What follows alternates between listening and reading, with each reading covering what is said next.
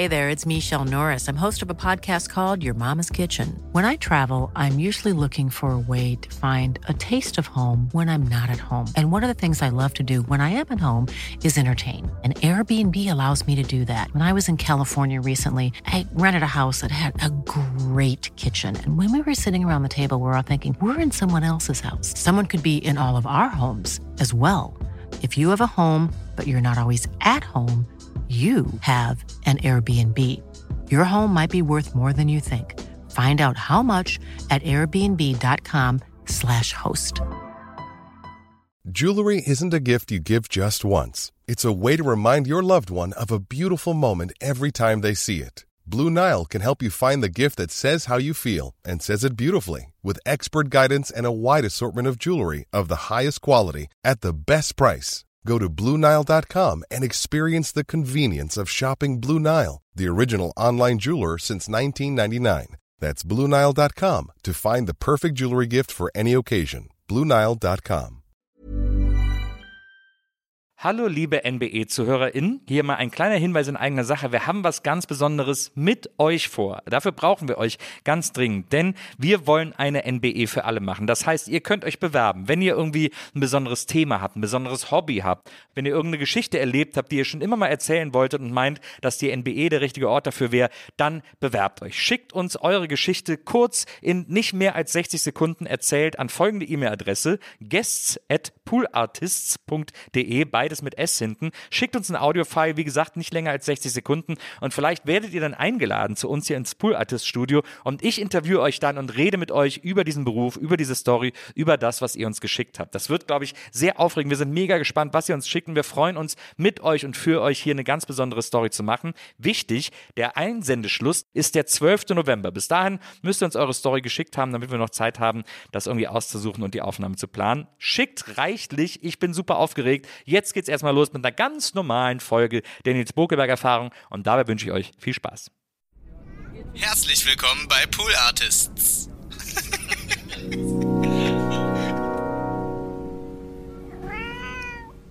Da war ich der einzige Texter, es gab einen Grafiker, ein Genie, eben Texter und eine Chefin. Ja.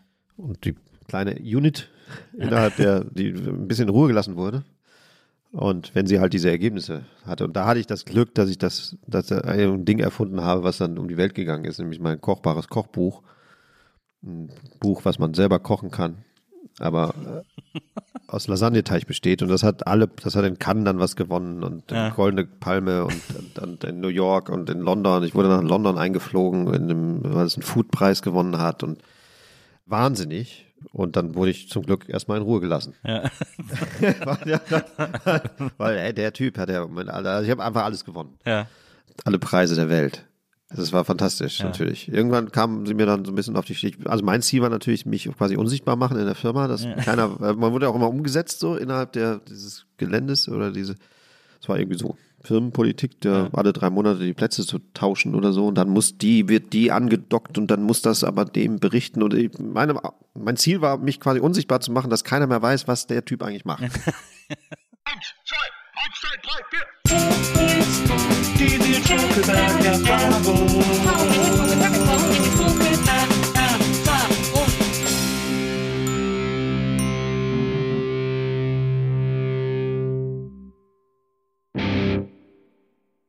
Hallo, liebe NBE-ZuhörerInnen. Herzlich willkommen zu einer neuen Folge der Nils Bokelberg-Erfahrung. Und heute ist ein besonderer Tag bei der NBE, denn heute ist ein Mann hier, der nicht nur ein unfassbarer Tausendsasser, ein sogenannter Hansdampf in allen Gassen ist, sondern auch noch ein alter Freund, weil wir mal zusammen vor einigen Jahren einen ganz wundervollen Podcast gemacht haben, der noch heute seine Fans findet und hat und irgendwie anscheinend immer noch sehr wohl gelitten ist. Er ist ein Mann der Millionentalente, möchte ich sagen. Und heute besprechen wir einige davon. Ich bin sehr aufgeregt, was er alles zu erzählen hat. Herzlich willkommen, Gerion Klug. Nils, ich begrüße dich. Hallo Gerion, schön, dass du da bist. Ich freue mich auch jetzt schon auf mich. Und dich auch. Ja, es- Hauptsache ist erstmal, dass du dich auf dich freust. Ja. Das hast du das morgens, wenn du so, wenn du so aufwachst, denkst du, ah, ah endlich wieder ich? Leider nein, das wäre wär, wär schön zu behaupten, aber dann sind die Selbstzweifel doch zu groß, als dass ich das durchziehen könnte. Glaubst du, dass der Sänger von Coldplay das denkt? Äh, nee, der ist auch, der ist auch zerfressen von Selbstzweifel. Ja? Nicht so, nicht so sehr wie der Sänger von Radiohead, aber schon durchaus ein bisschen. Er hat Aber wer ist denn- eine, wer ist hat denn ja auch eine gescheiterte Ehe hinter sich. Der Sänger von Coldplay. Achso, stimmt, die sind nicht mehr zusammen, ne? Willis, äh, ver- äh, Kinne Patro, wie meine Schwiegermutter immer sagt. Die Coldplay verklagen jetzt ihren Manager, Warum? weil der die verklagt hat. Ja, genial. Der- das also kann der ja immer ja- ewig so weitergehen. Der, der ist ihr Ex-Manager und der hat sie jetzt verklagt auf 12 Millionen Pfund oder so. Nur? Ja, weil sie angeblich irgendwie für die nächsten zwei, drei Alben irgendwie nicht den Abschlag gezahlt hätten an ihn. Und sie haben jetzt gesagt, dass er so auf den letzten Touren immer nicht dafür gesorgt hat, dass alles so ist, wie es sein muss, also was sie so mit ihm besprochen hätten. Und deswegen verlangen sie von ihm 13 Millionen. Da habe ich gedacht, das ist gut, dann gehen sie am Schluss mit einer Million raus. Das ist eigentlich schlau, einfach immer eine Million mehr zu verlangen. Das stimmt. Ja, ja. Guter Trick. Ja, das ist äh, die wunderbare Welt von Coldplay. Aber erstmal schön, dass du da bist. Ja. Gerion, du hast ein, bevor wir quasi uns mal angucken, wie dein ganzer Lebensweg gelaufen ist und dein Karriereweg vor allem, kommen wir erstmal zu einem der Hauptgründe, warum du heute hier bist. Du hast nämlich ein neues Buch geschrieben. Und deswegen bist du auch gerade äh, hier gewesen, weil du gestern Abend die große Premiere deiner, deiner Lesetour und Show hattest hier in Yes, das ist richtig. In Berlin, genau. Ja. Das Wie Buch heißt Nachteile für Menschen. Nachteil Von Menschen, mein Gott. Die Nachteile von Menschen. Jetzt weißt du nicht mal, wie dein eigenes Buch heißt. Ja, ähm, Nachteile am Menschen. Das bedeutet, du listest darin auf, warum, warum das eigentlich gar nicht so gut ist mit uns allen. Auch. Aber eigentlich ist es eine Textsammlung, wo der Titel sehr, sehr gut passte, weil der Titel auf diverse Texte da rekurriert, Ja. wie man so schön sagt. Es gibt auch tatsächlich Listen von Nachteilen. Nachteile von deutschen Bands, Nachteile von Tieren, Nachteile von Menschen natürlich, Ja, ja. Nachteile von Vorteilen. Ja. Nachteilen von Geld, da gibt's diverse Listen, aber nicht jeder Text hat mit den Nachteilen von Menschen zu tun. Was jeder Text hat aber tatsächlich mit, mit den Menschen zu tun. Was sind denn Nachteile von Menschen? Ich habe das Buch jetzt gerade nicht hier vor mir Naja. liegen. Also du Also ich kann, ja, ich kann ja doch gar nicht, woher soll ich das denn wissen? Das habe ich doch mal, habe ich doch aufgeschrieben, damit ich es mir nicht merken muss. Aber was ist das denn? Ist das, sind das einfach Texte, die du so lose rumliegen hattest oder aus verschiedenen Publikationen oder? Die Idee ist entstanden, weil ich mal für die Zeit eine Glosse geschrieben habe, die Klug Weißes leider hieß. Oder Klug Weißes hieß die. Ja. Sonst denkt man ja, Klug Weißes leider. Auch ein guter Titel. Kolumne. Der Titel war auch nicht von mir, wo ich mir zur Aufgabe gemacht hatte, singuläre und merkwürdige Ereignisse in der Popmusik zu äh, halluzinieren, wie es denn dazu gekommen ist. Stichwort, wie kann das denn sein, dass der Sänger von Guns N' Roses plötzlich Sänger von ACDC wird? What Ja. the fuck? Warum gehen Paul Simon und Sting zusammen auf Tour? Wie kann es sein, dass die beschissene Band Böse Onkels viermal 100.000 Leute am Hockenheimring äh, hinkriegt Ja. oder die Stones auf Kuba spielen? Ja. Und diese Ereignisse, also das, was davor diesem Ereignis lag, das habe ich mir, mh, da war ich dann dabei. Und äh, diese Glossen sind in der Zeit, on, Zeit, Zeit erschienen, online, haben das Zeitpublikum einigermaßen verwirrt. Es gab sehr viele Reaktionen, das kann doch gar nicht sein, das bildet er sich doch ein, das stimmt doch alles gar nicht. Mit anderen Worten, die haben den Humor jetzt nicht unbedingt immer durchgeholt in Gänze Na, weil die natürlich auch lustig waren. Deep und lustig zugleich. Ja. Und diese Kolumnen bilden so ein bisschen das Rückgrat dieses, dieses Buches, neben diesen Listen tatsächlich auch noch mal Hanseplatte Newsletter, mit denen ich auch schon ein anderes Buch gefüllt habe Ja. und unveröffentlichte andere Texte, ein buntes Sammelsurium, ein Leipziger allerlei. verstehe. Du hast ja wirklich auch seitdem du irgendwie publizistisch tätig bist, hast du ja auch in den unterschiedlichsten, an den unterschiedlichsten Orten irgendwie schon Texte veröffentlicht und geschrieben und so. Und tatsächlich ist ja, weil du es gerade erwähnt hast, was dein erstes Buch war, dieser äh, Hanse, du hast ja diesen Plattenladen gemacht in Hamburg, Hanseplatte, der quasi nur Hamburger KünstlerInnen verkauft hat. Richtig? Und da hast du diesen legendären Newsletter damals geschrieben, der wirklich äh, sehr früh sehr große und weite Kreise gezogen hat. Ja, das stimmt, weil es mir zu langweilig war, die Produkte ganz normal anzupreisen, habe ich mir mal andere leicht anpsychologisierte Sachen ausgedacht. Ich schreibe den weitgehend auch heute noch, obwohl ich am dem der Laden, den habe ich schon vor neun Jahren abgegeben Ja. oder vor zehn oder keine Ahnung. Aber den Newsletter schreibe ich tatsächlich meistens noch. Hast du eine diebische Freude daran, weil du es auch gerade bei der Zeitkolumne erwähnt hast, dir Sachen auszudenken und so zu tun, als wären die so passiert? Nee, die Sachen sind ja passiert. Äh, Ich überlege dann, wie konnte es denn dazu kommen, Ja. dass das denn dann jetzt so aussieht? Das ist ja Und ausgedacht. Das ist dann natürlich ausgedacht. Aber du tust so, als wäre es, als könnte es so gewesen sein. Ja, muss gerade mal in mein Brot beißen, Erstmal ein weil kleines Butterbrot, Nils mir ein kleines Schnittchen geschmiert hat, dankenswerterweise. Und es mir auch sofort erlaubt hat, ich dürfe während des, während der Radiosendung essen. Ja, wie war die Frage? Ob du eine diebische Freude daran hast, dass Menschen das für bare Münze nehmen können. Ich finde das, ich, also, weil ich finde, das zieht sich ein bisschen durch deinen Humor. Dieses Spielen, dieses Spielen mit, das klingt immer wie so eine 1969 Theaterkritik. Äh, mhm. Aber was ich meine, ist so diese Freude daran, dass keiner so richtig einordnen kann, wie man etwas meint. Also ich habe keine Freude daran, die Leute hinters Licht zu führen. Ich ja. habe eher Freude daran, tatsächlich das Fragezeichen auf ihre Stirn schön auszumalen. Ja. Das macht mir tatsächlich Freude, wenn die erstmal drüber nachdenken müssen, in welchem Zusammenhang ich was schreibe oder wie das eigentlich dann gemeint ist. Das ist keine verhohlene diebische Freude, sondern ich freue mich darüber, dass sie da vielleicht auf andere Gedanken kommen und vielleicht auch über den Humor zur Wahrheit kommen hehrer Ansatz.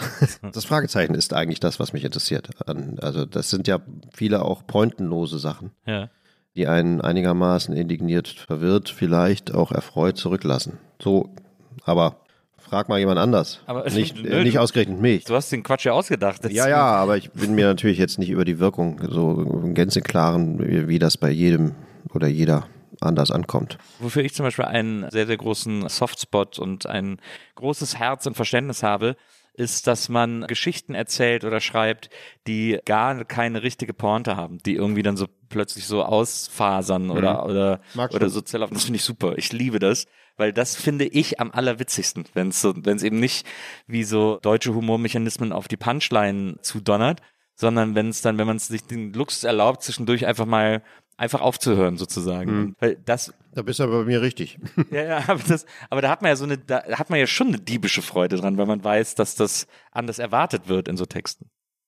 Das stimmt. Das, die meisten Leute finden das ja nicht so richtig gut. Naja. Und nicht so richtig. Aber das ist ja gerade das Witzige lustig. eigentlich. Ja, das, ja. Da, da, müssen sie durch. Das ist ja nicht unsere Aufgabe. Die können ja auch, die können ja auch ihren Spaß an anderen Sachen rausziehen. Ja. Zum Beispiel bei YouTube oder so. Mario Barth.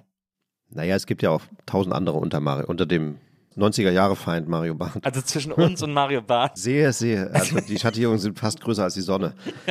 Also äh, das lerne ich, da ich jetzt mich neuerdings auch ein bisschen auf Insta rumtreiben musste. Ja mir da die ganze Zeit werden mir ja Thorsten Sträter oder sowas reingespielt mhm. oder der ein absolut stabiler Kollege ist, muss ich sagen. Total stabiler Kollege. Ja, ja aber der auch Punchlines natürlich. Das stimmt. Ja, auch, also sein Gespräch mit Johann König oder sein Gespräch mit Olaf Schubert und ja.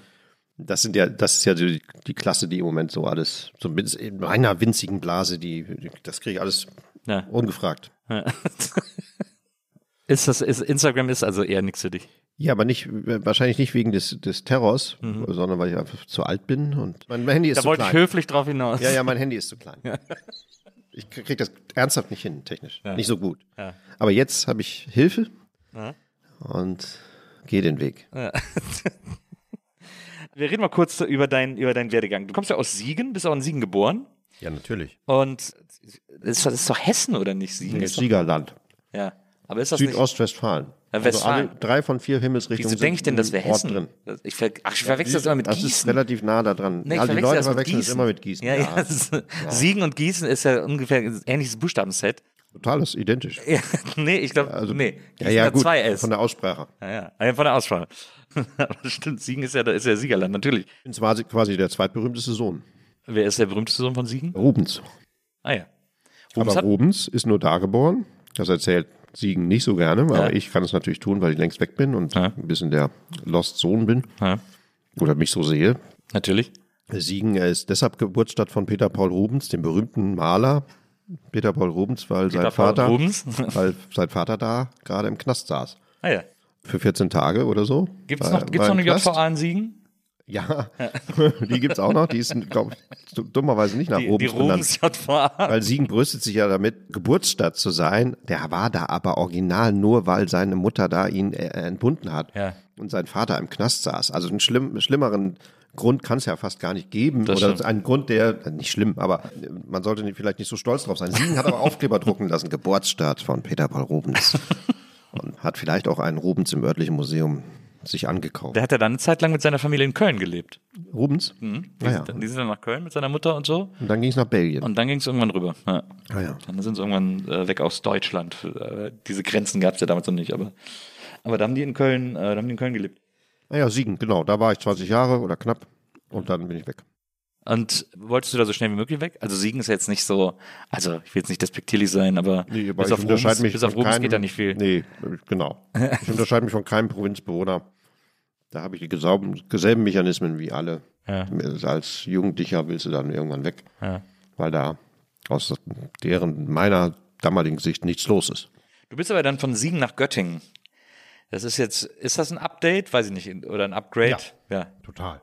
Aber ist Göttingen, ist das viel größer als Siegen? Nö, eigentlich nicht. Ja, aber viel schöner, äh, viel kulturell interessanter. Da gibt's gab es damals über 30.000 Studenten. Ja. Obwohl, die gibt es in Siegen, glaube ich, auch. Aber, wohnen- Siegen ist wahrscheinlich, was- äh, die- was studieren die in Siegen gibt es kein Studentenviertel oder so. Was studieren die da? Maschinenbau oder, oder was ist das Äh, für? nee, das ist gar nicht so äh, technisch, das angelegt. Da gibt es auch einen starken Germanistikzweig, me Ah, ja. meines Wissens. Ja. Da hat der sehr gute Rohr Wolf, den ich sehr verehre, ein Schriftsteller, Ja. zum Beispiel gelehrt. Aber Göttingen ist in der Hinsicht dann durch, ich fand das toll. Ich dachte, es liegt an der Nordsee. Also aus Siegen war das für mich irgendwie weit weg. Und äh, musste dann, ich habe da einen Studienplatz gekriegt, Ja. weil ich nicht so einen guten NC habe. Ja. Und die einzige Uni war, die mich genommen hat. Und dann stand ich da bei der Immatrikulation und sollte ankreuzen, was ich studieren will und habe aber Germanistik nicht gefunden Ja. auf der Liste. Und habe dann die Frau gefragt, wie, wo ist denn das, Germanistik? Ich, das heißt deutsche Philologie. Und dann wusste ich, da bin ich am richtigen, äh, bin ich richtig eingenordet worden von, den, von, von Göttingen und deren Bildungsbürgertum, was aus tatsächlich ja zu der Zeit auch noch zum Beispiel dem starken Einfluss von Günter Grass, da hat er seinen Verlag gehabt und ansonsten ist die Historie über Lichtenberg und andere äh, Geistesgrößen in Göttingen natürlich enorm, ja. was die Geisteswissenschaften angeht. Göttingen ist so ein bisschen Kultur, ist, hat so ein, hat für mich immer so einen Ruf von so einer Kulturhauptstadt, ohne dass da, also ohne dass besser als Freiburg, so ja, kulturell, ja, so, ne? aber genau, so, selbe ein- so Liga. ein, ja, genau, genau, so ein Ja. Flair hat das irgendwie. Ist doch toll. Ist, also ich fand die Zeit super, für, Ja. für alle, also super Zeit. Super Club, super kulturelles Sachen haben wir da gemacht. Ich habe da auch einen Plattenladen gemacht. Tolle, tolle Zeit. Du hast ja Politik, Publizistik und eben deutsche Philologie studiert. Ja, deutsche Philologie. Ist quasi das Philosophiestudium etwas, was Ich habe, glaube ich, gar keine Philosophie studiert. Habe ich nicht Publizistik, Politik und Germanistik studiert? Ach so. Habe ich Philosophie studiert? Ich glaube nee, nicht. ah, nee, Nein. Philosophie habe ich dir gerade, habe ich dir auch gerade einfach Ja, unterschoben, unterstellt, stimmt. Aber ich habe das ja auch nicht abgeschlossen. Ich hatte ja dann einen Plattenladen und habe dann gemerkt, dass ich andere Plattenladen Fähigkeiten führen habe. und studieren gleichzeitig nicht möglich. Nein, genau. Nein, ich habe auch gemerkt, dass ich für meine journalistischen Gehversuche oder das, wo ich, was ich da erreichen wollte, brauche ich gar kein abgeschlossenes Studium. Ah ja. Ich wollte gar nicht zum öffentlich-rechtlichen Rundfunk, wo das damals noch Usus und wahrscheinlich heute auch ist, zur Ja. Festanstellung, der Weg, Ja. Studium. Ähm, dann brauchst du das. Das war aber gar nicht mein Ziel. Das hätte ich auch gar nicht erfüllen können. Aber warum hast du das denn dann überhaupt studiert? Hat mich irgendwie interessiert. Und ich wusste, und, ja, was soll ich sonst Einfach machen? erstmal studieren. Ja, Ja, verstehe. Das ging ja damals. Also damals, es war ja eine Zeit, wo das relativ frei war. Da musste man zwar schon studieren, Studiengebühren zahlen, aber man hatte jetzt, man hatte auch regelte Studienzeiten. Ja, Aber das war ja nicht so verschult wie heute, dass man muss in vier Jahren fertig sein. ja, ja. Keine Ahnung, wie lange ich für das Nicht-Abschließen meines Studiums gebraucht habe. Schon, schon zweistellig, die Ja, Zahl, würde ich mal sagen. Also, zehn Semester will ich ja schon Wie, aber nicht, wie, nicht studiert haben. aber wie kommst du denn dann als Student an einen Plattenladen? Wieso hast du plötzlich einen Plattenladen in Göttingen gehabt? Ich war Kunde da und der, ich wusste das besser. Und die waren gerade so ein bisschen, Ja gut, aber das Bisschen lost. sind ja fast alle Plattenladenbesucher in, auf der Welt. ist Aber das das, besser als der Plattenhändler selber. aber deswegen kriegen die ja nicht den Laden übergeben. Ja, die waren ein bisschen lost und der eine, den ging es nicht so gut und irgendwie wollten die den auch loswerden. Mhm. Und dann habe ich ihn übernommen. War eine richtige, schöne Lebensentscheidung. Ja. Aber, also ich finde es irgendwie so ein bisschen wild, als, als Student nach Göttingen zu gehen und dann da plötzlich einen Plattenladen zu führen.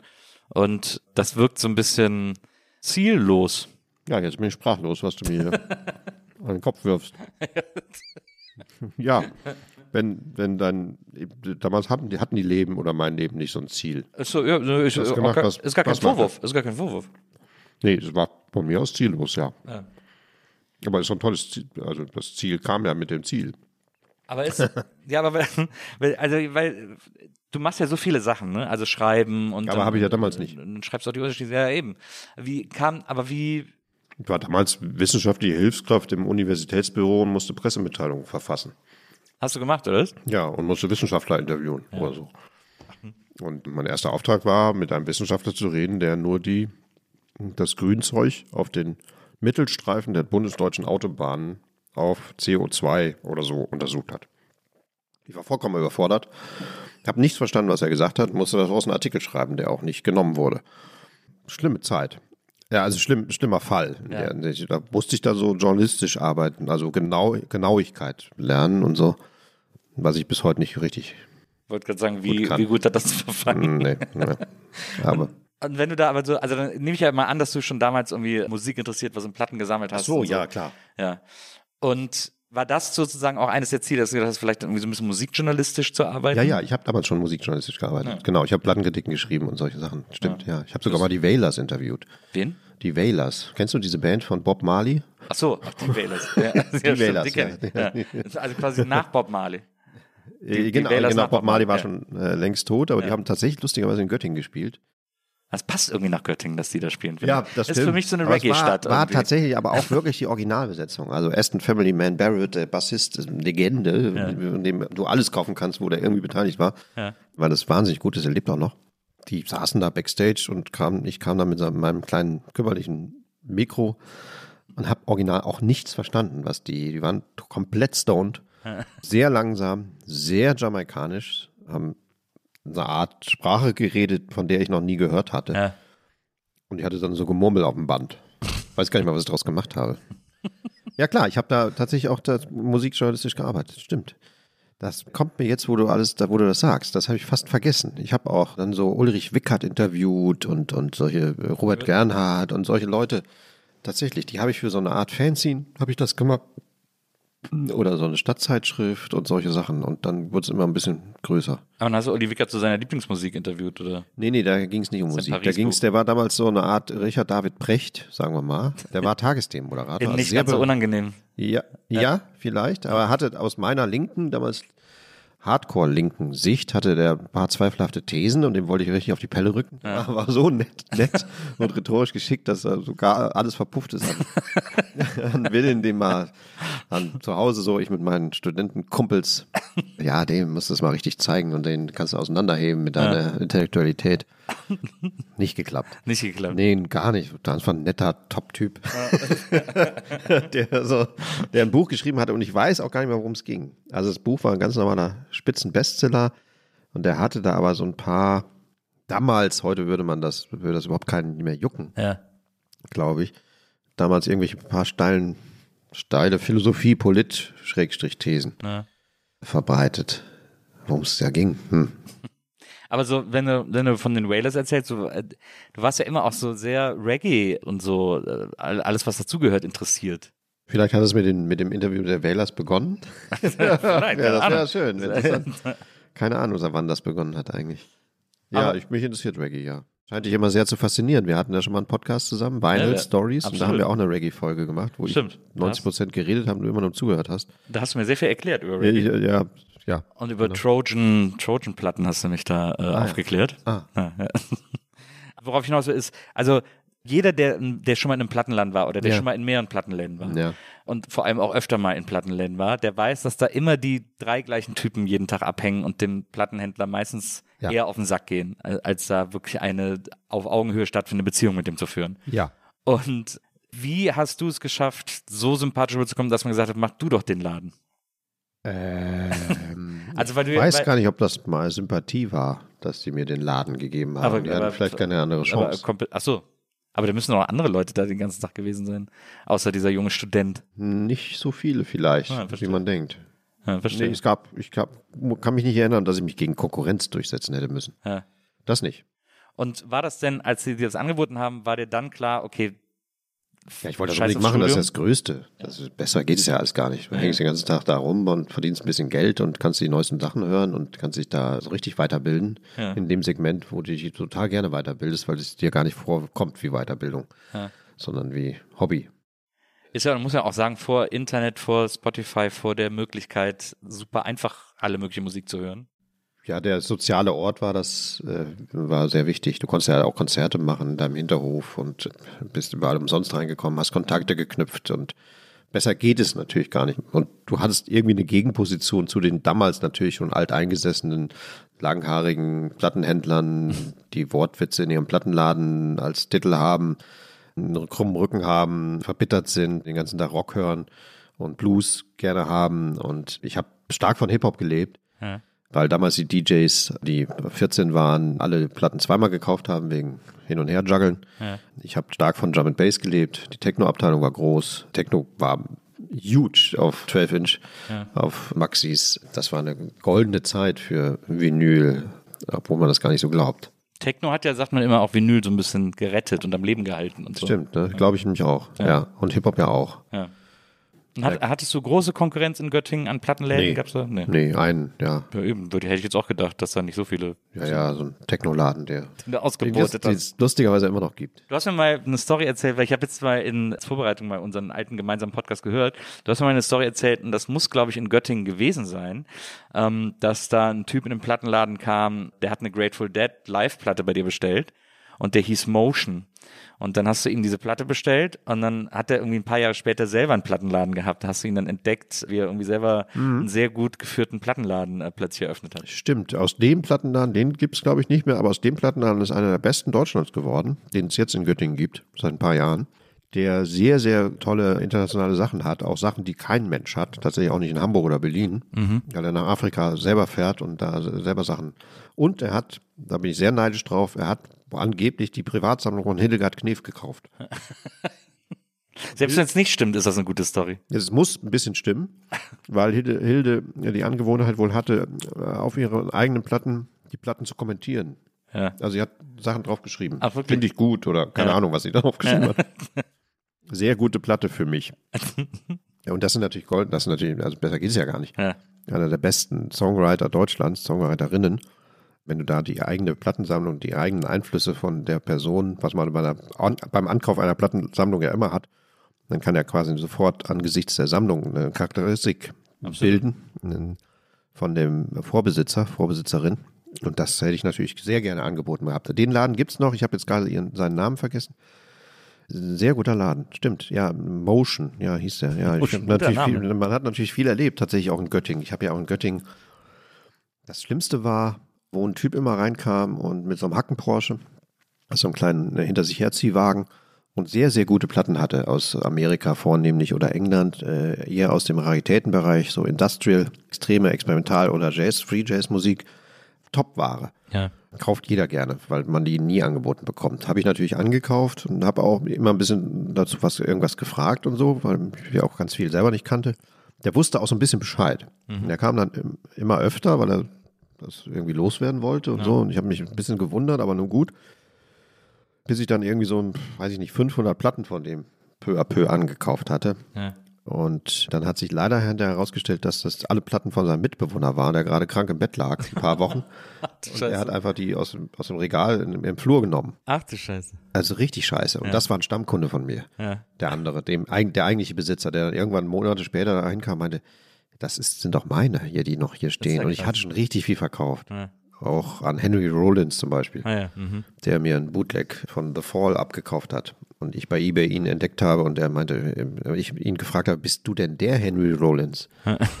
und er sagte, ja, yes. Und er wollte den Bootleg nochmal haben, weil er den nicht in Mint hatte. So geht das zu in der angeblichen Subkulturszene Amerikas. Henry Rollins hat dann den Bootleg von The Fall bei mir nochmal gekauft. Leider aus der Sammlung, glaube ich, die geklaut war. Und ich habe ihm dann versucht, das meiste zurückzuholen Ja. oder das irgendwie zu ersetzen, aber es war natürlich viel weg. Das, da, das ist, da hat's mir das, das Plattenhändlerherz schon ein bisschen gebrochen, weil das ist, wünscht man niemanden, dass unter der Hand seine eigene Sammlung verögert wird. Das ist schlimmer geht's nicht. Und solche Sachen da waren natürlich, da habe ich Spitzensachen erlebt, das ist ja, klar, man erlebt da herrlichste, herrlichste Sachen. Und dann ging das irgendwann über die Grenzen auch von dieser Lokalität oder dieser Stadt hinaus. Dann sind die Leute tatsächlich aus Hannover gekommen oder so und wollten bei mir irgendwas kaufen oder verkaufen. Schön, schön. Hast du auch so Plattenbörsen gemacht? Nee, das macht einen kaputt, glaube ich. Ja. Ja. Ja, Du musst wirklich schleppen. Also das ist wirklich ein Signum der Charakteristikum von Plattenhändlern, dass die einen krummen Rücken haben. Ja. Oder kaputt und können, also dann gar auch, auch toll, fällt mir jetzt ein, wo wir jetzt in Berlin sind, Ja. habe ich auch noch nie quasi erzählt, kam auch ein Typ rein, meinte, er hätte sehr viel Secondhand-Platten, aber die bei mir unter den Tisch stellen könnte. Ich hatte damals nicht so viel Secondhand, eher Neuware. Meinte ich, ja klar, teilen wir uns irgendwie den Gewinn oder so. Keine Ahnung, irgendeinen Deal gemacht. Na, hieß, glaube ich, Uwe. Sympathischer Typ, irgendwie offensiver, freundlicher Herr. Das ging, glaube ich, auch, wenn, wenn nicht über Jahre, dann auf jeden Fall über Monate.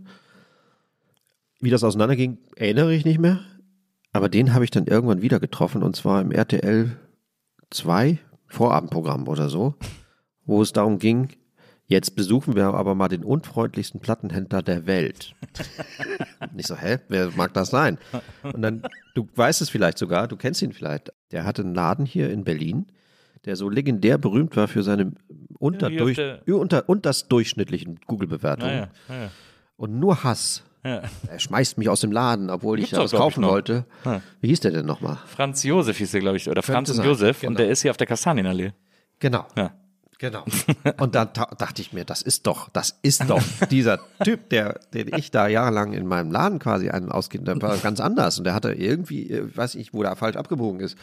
Er ist ja auch so legendär geworden, dass die Leute ihn besucht haben, um sich eine Abreibung zu holen. Absolut. So eine Mutprobe im Ja, Grunde. war so eine Mutprobe. Ja. Wie, wie, wie weit kann ich es treiben? Er hat ja auch quasi niemanden was anhören lassen, geschweige denn teilweise verkauft hat. Ja. Es ist ja schon ein Mythos geworden, der Typ.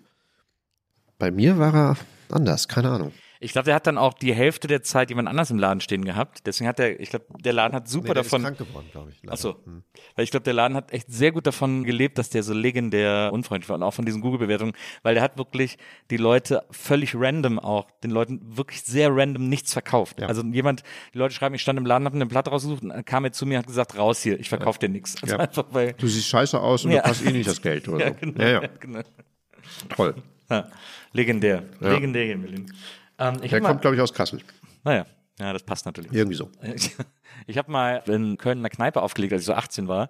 Und dann hatte ich Geburtstag und hat mir der Kneipenbesitzer zum Geburtstag eine Platte geschenkt, die er richtig super fand. Die hatte ich all die Jahre, habe ich die immer so mit mir rumgeschleppt und hatte die auch immer in meiner Sammlung, habe die aber nie gehört, weil mich das Cover schon gar nicht interessiert hat. Und dann habe ich in München studiert und dann da hatte ich super wenig Kohle und dann habe ich immer, gab es so einen äh, Plattenladen um die Ecke, der ganz okay war und da habe ich immer so Secondhand-Platten hingebracht, wie man das so macht als Plattensammler. Jede, jeder Plattensammler hat einmal die Phase im Leben, wo er die Sammlung verkaufen muss sozusagen. Ja. Oder so sich die Sachen raussucht, wo man so überlegt, wie viel ist das wert, wie viel kriege ich dafür, kann ich dafür irgendwie jetzt die nächste Woche überleben sozusagen. Und dann hatte ich immer so ein paar Platten und oft kriegt man weniger, als man denkt in so Plattenläden, weil die natürlich auch irgendwie von irgendwas leben müssen und es war jedes Mal so okay, aber hat immer so ein bisschen wehgetan. Und dann hatte ich irgendwann diese Platte in der Hand und gedacht, ja komm, dann verkaufe ich, will ich wahrscheinlich auch noch 5 Euro für kriegen oder so, dann verkaufe ich die auch. Und dann gehe ich da hin und das war ein super korrekter Plattenhändler. Der hat sich dann alle Platten durchgeguckt und sieht die Platten und sagt, was willst du dafür haben? Ich sage, ja, keine Ahnung, ey, warte, äh, der sagt, ja, warte doch mal. Und dann holt der diesen großen Plattenkatalog, den es damals noch auf Papier gab. Also Internet gab es da auf, auf Papier. Genau. Genau. da gab es so einen großen, so ein dickes Plattenbuch. Und da holt er irgendwie auf den Tresen und blättert die Platte nach und dann war die so mega wertvoll. Dann hat er mir irgendwie 90 Euro dafür gezahlt. Und ich habe gedacht, boah, das ist der beste Tag meines Lebens. Da habe ich mich so mega gefreut, dass ich diese Artplatte los bin und irgendwie mir ordentlich was zu essen holen kann und so. War ein richtig schöner Tag. Ja, das, glaub- das War, glaube ich, eine Chromio, ich glaube Chromio hießen die, oder so eine Chromio-Platte war das irgendwie, so eine, Chrome. so eine rosane. Oder Chromeo, aber die, die, die sind ja noch nicht so lange aktiv. Vielleicht, Vielleicht war das Chrome. eine alte Chromio oder so. Alte Chromeo.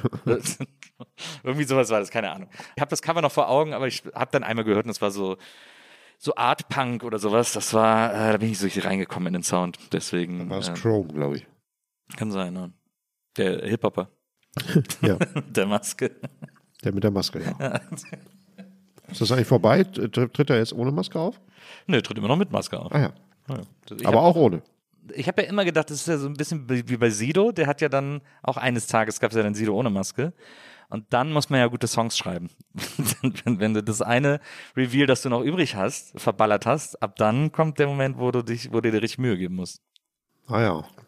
Das ist ja immer das Doofe. Deswegen muss man so lange wie möglich rauszögern. Ah ja, dann frag mal Chrome, wie das sich bei ihm verhält. So, so, Crow, meine ich. so wie, so wie Entschuldigung. Kiss. Entschuldigung. Kiss auch, als Kiss Crow. plötzlich sich nicht mehr geschminkt haben, mussten sie God Gave Rock'n'Roll to You Part 2 schreiben. Unglaublich dumm.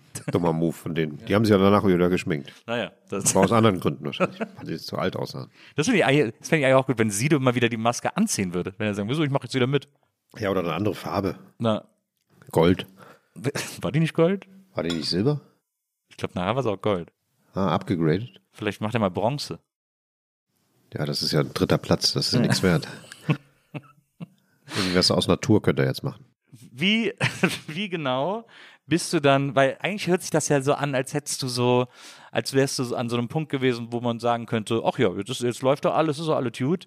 Ich mache jetzt hier einfach äh, 50 Jahre Platten in Göttingen und Nee, irgendwann wirst du ja auch so viel älter als deine Kundschaft, dass mir das dann keinen Spaß mehr machte. Und ich wollte ja auch nicht so enden wie die depressiven Lattenländler Ja. auf der ganzen Welt.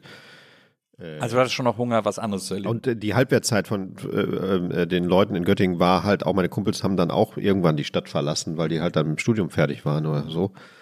Und dann ist irgendwie die Zeit, also du kannst mit weit über 30 oder so, mit Anfang 30 verlässt du solche Städte dann. Ja. Also, oder mit Ende 20. So, dann hörst du irgendwie, wird es ein bisschen, dann rücken immer neue Leute nach und die sollen ihr Ding machen und das ist super. Aber sonst bleibst du da ewig hängen. Und war denn Hamburg ein Sehnsuchtsort oder bist du da zufällig gelandet? Nee, das war tatsächlich, das fand ich alles total super. Kulturell fand ich war, war nicht gut. Ja. Besser konnte die Musikszene für mich quasi nicht sein. Weil da wurde mit Härte und mit Liebe und mit Humor gearbeitet, wo andere Städte nur immer eins von den Sachen haben vielleicht. Berlin zum Beispiel hat ja zu der Zeit wenig Humor Wenig gehabt, Liebe? sagen wir mal. Ah, okay. Oder wenig Liebe. Aber beide schon weg. Obwohl es ja auch interessante Sachen gab. Es ist ja- ja gar Ja, ja, kein Diss ja, ja. gegen Ber- Berlin, aber Hamburg war prägend für mich. Ja. Ja. Ja, das ist klar. Also ich meine, die ganze Hamburger Schule, die ja dann zu dem Zeit, Zeitpunkt da schon stattgefunden hat, La Stor, diese ganzen Labels und so, das ist äh, alles äh, sehr Hamburg-related. Auch diese ganze Pudel-Sache gab es dann wahrscheinlich auch schon. Genau, ja, Ja. genau. Ich habe dann mit, mit Rocco, ich habe auch oft Rocco, äh, Schamoni und die Studie Braun und so, die Jungs eingeladen nach Göttingen und Ja. dadurch die kennengelernt und dann bin ich dahin gegangen, wo die eh schon wohnten. Ich finde das, wenn man das heute betrachtet oder von heute aus gesehen, irgendwie sehr logisch, dass du so dazugehörst zu diesem ganzen Hamburger, wie soll man das nennen, keine Ahnung, alternativen Humor, Habe ich Tross. viel später dazu gekommen. Ja, ja, aber du bist ja, so- ja, ja, aber es ist so, aber es ist irgendwie so logisch, dass du Teil davon bist, finde ich irgendwie. Also, weil du, du fügst dich da so perfekt ein. In, also sowohl Humor als auch irgendwie Charme und so weiter und so fort. Ah ja.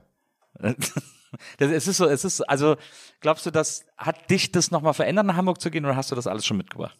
Nee, Das hat mich sicher verändert. Das sind ja Größen. Also ich äh, bin der Fan auch. Ja. Näher konnte ich mir das nicht ansehen, wie die arbeiten, deren Kulturverständnis, deren Humorverständnis. Ein Traum. Wann bist du nach Hamburg gegangen? Da ich so schwach mit Zahlen bin, weiß ich nicht, ernsthaft nicht Ja. mal das. Ich Ah ja, weiß okay. es nicht. Ich Ja. kann es dir nicht sagen. Ja, verstehe. Also gehen wir jetzt irgendwann späte 90er aus oder so. Was haben wir jetzt? 42, äh, 24, 23. 23. Vor 20 Jahren war drei, drei, 2003, ja, Ende 90er, Anfang 2000er. Ja, ja, verstehe.